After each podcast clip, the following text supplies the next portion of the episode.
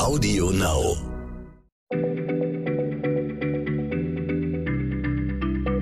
Schneller Schlau, der kurze Wissenspodcast von PM. Hallo und herzlich willkommen bei einer neuen Folge. Mein Name ist Rainer Haaf. Ich spreche heute mit Sebastian Witte. Wir sind beide Redakteure bei PM. Sebastian, du hast uns heute eine Frage mitgebracht, die wahrscheinlich alle interessiert, die schon mal betrogen wurden oder gut, vielleicht auch andere, die Angst davor haben, dass sie einmal betrogen werden. Gibt es ein Gen für die Treue? Mit anderen Worten, könnte ich eigentlich an den Genen meiner Partnerin oder meines Partners ablesen, ob er oder sie zum Fremdgehen neigt, also ob er treu bleibt oder nicht? Stimmt das? Hallo Rainer.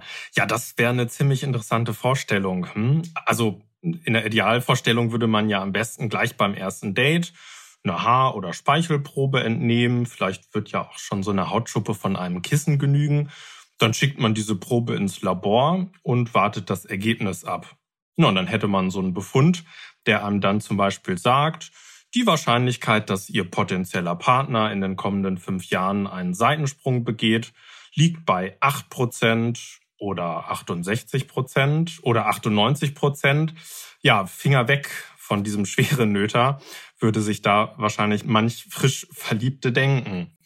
Naja, oder umgekehrt. Also ein Bewerber könnte natürlich auch seine Treue und damit seine Eignung als monogamer Partner per Laborbefund unter Beweis stellen. Das wäre irgendwie auch nicht schlecht bei bestimmten Dating-Plattformen könnte man vielleicht seine Chance als Single dabei erhöhen. Ja, klingt vielleicht alles ein bisschen verrückt, aber hm, ich meine, die Frage dahinter ist natürlich total berechtigt.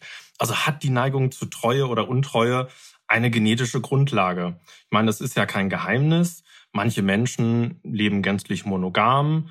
Ja, die lassen sich also jahrzehntelang sexuell auf einen einzigen Partner ein. Andere dagegen sind höchst umtriebig, verlangen nach immer neuen Partnern, immer neuen erotischen Erfahrungen.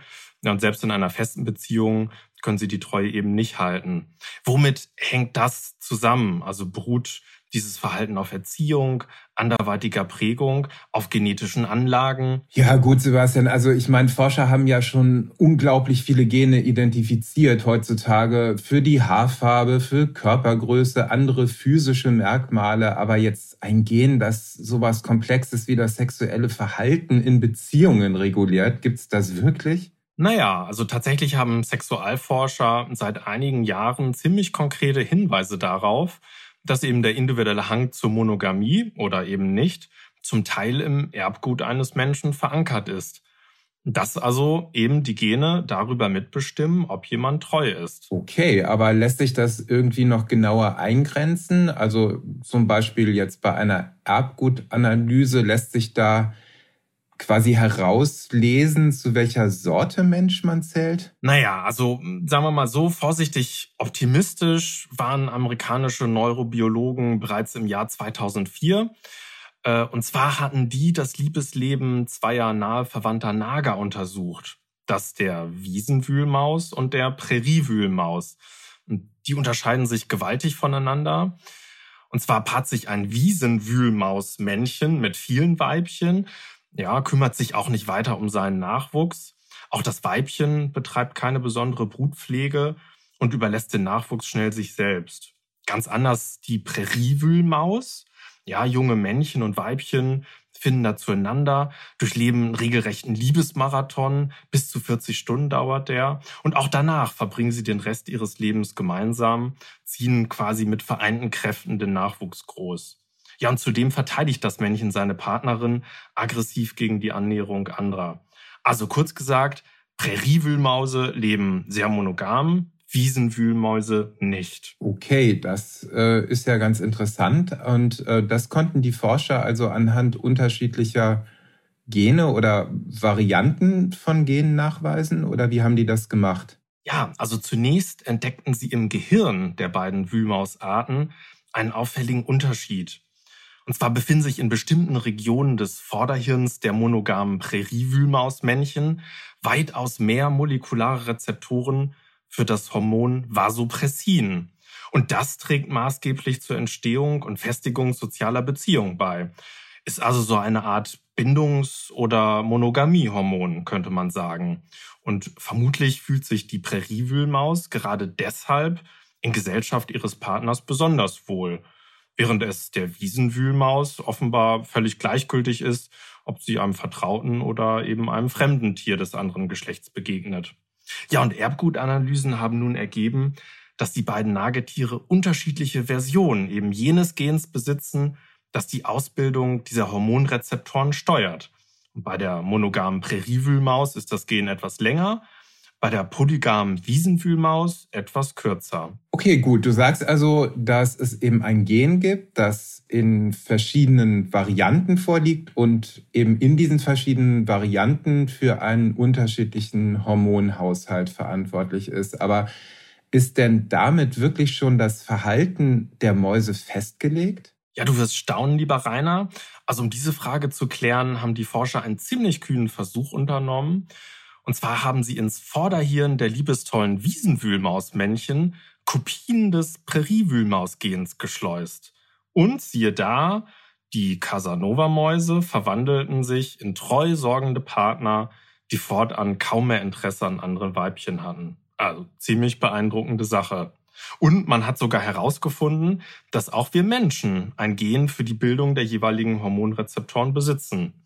Und siehe da, auch bei uns, bei einigen ist die Variante etwas länger, bei anderen etwas kürzer. Okay, gut. Aber ist denn jetzt dieses Mäusegen, das wir Menschen offenbar auch haben, verantwortlich, dass, dass jetzt sowas Komplexes wie Treue oder Untreue herrscht, dass also manche Partner einander ein Leben lang treu bleiben, während andere dann ja die Gelegenheit zum Seitensprung nicht an sich vorbeiziehen lassen? Also, es ist ja immer so, wenn Forscher so den Einfluss von Genen zum Beispiel auf unser Verhalten messen wollen, na, was machen sie? Sie schauen sich Zwillinge an. Und solche Zwillingsstudien, die weisen tatsächlich darauf hin, dass eben der Hang zur Monogamie eine genetische Grundlage hat. Ja, man hat etwa festgestellt, dass bei Männern bestimmte Genvarianten mit der Qualität von Partnerschaften in Verbindung steht, etwa der Art und Weise, wie sehr man sich verbunden fühlt zu seinem Partner und somit auch, wie treu man dann im Zweifel sich verhält. Doch welche Bedeutung nun diesem besagten Rezeptorgen dabei zukommt, das äh, wiederum konnten Studien bisher nicht eindeutig zeigen. Okay, also äh, dann kann man mal sagen, ein einfacher Treue-Gentest äh, scheint also dann doch noch in weiter Ferne zu sein, oder nicht? Ja, danach sieht's so ziemlich aus. Zumal man sagen muss, dass selbst bei den Mäuseexperten dann doch rasch Ernüchterung eintrat. Und zwar ähm, haben kurze Zeit nach diesen Experimenten Genetiker dieses angebliche Treue-Gen auch bei insgesamt 23 von 25 polygam lebenden Mäusearten gefunden. Ja, es scheint also so zu sein, dass das Gen zwar eine notwendige, aber keineswegs hinreichende Bedingung für Monogamie ist. Ja, es müssen also offenbar im Erbgut neben dieser längeren Variante des Rezeptorgens noch andere Gene in jeweils bestimmten Versionen vorliegen, damit ein Lebewesen seinem Partner die Treue hält. Okay, also das Sexverhalten ist eben auch schon bei Tieren, wie man sieht, komplex und voller Widersprüche, würde ich sagen. Ja, so könnte man das ganz gut zusammenfassen. Aber einig sind sich die Forscher zumindest darin, dass es eben nicht das eine Treuegehen gibt, das über Monogamie oder Sprunghaftigkeit entscheidet. Und also ganz sicher werden sie in Zukunft noch viele weitere Bestandteile unserer Erbsubstanz entdecken, die das Liebesleben beeinflussen. Aber wer weiß, irgendwann haben sie vielleicht die genetischen Mechanismen vollends aufgeklärt und vielleicht gibt es dann doch irgendwann diesen besagten Gentest, mit dem ein angehender Partner seine Treue unter Beweis stellen kann. Ja, gut, also vielleicht will man es am Ende ohnehin gar nicht so genau wissen. Ich meine, wer verliebt ist, der handelt ja manchmal auch etwas irrational und ehrlich gesagt im Taumel der hohen Gefühle möchte man sich vielleicht von so einem ja, schnöden Labortest auch nicht beeindrucken lassen oder man, man würde einfach auch darüber hinwegsehen, ganz egal wie das Ergebnis ist. Aber trotzdem, lieber Sebastian, vielen Dank, dass du uns von der Biologie der Treue berichtet hast. Und euch, liebe Hörerinnen und Hörer, vielen Dank auch für eure Treue und fürs Zuhören. Tschüss, bis zum nächsten Mal. Tschüss. Schneller Schlau, der kurze Wissenspodcast von PM.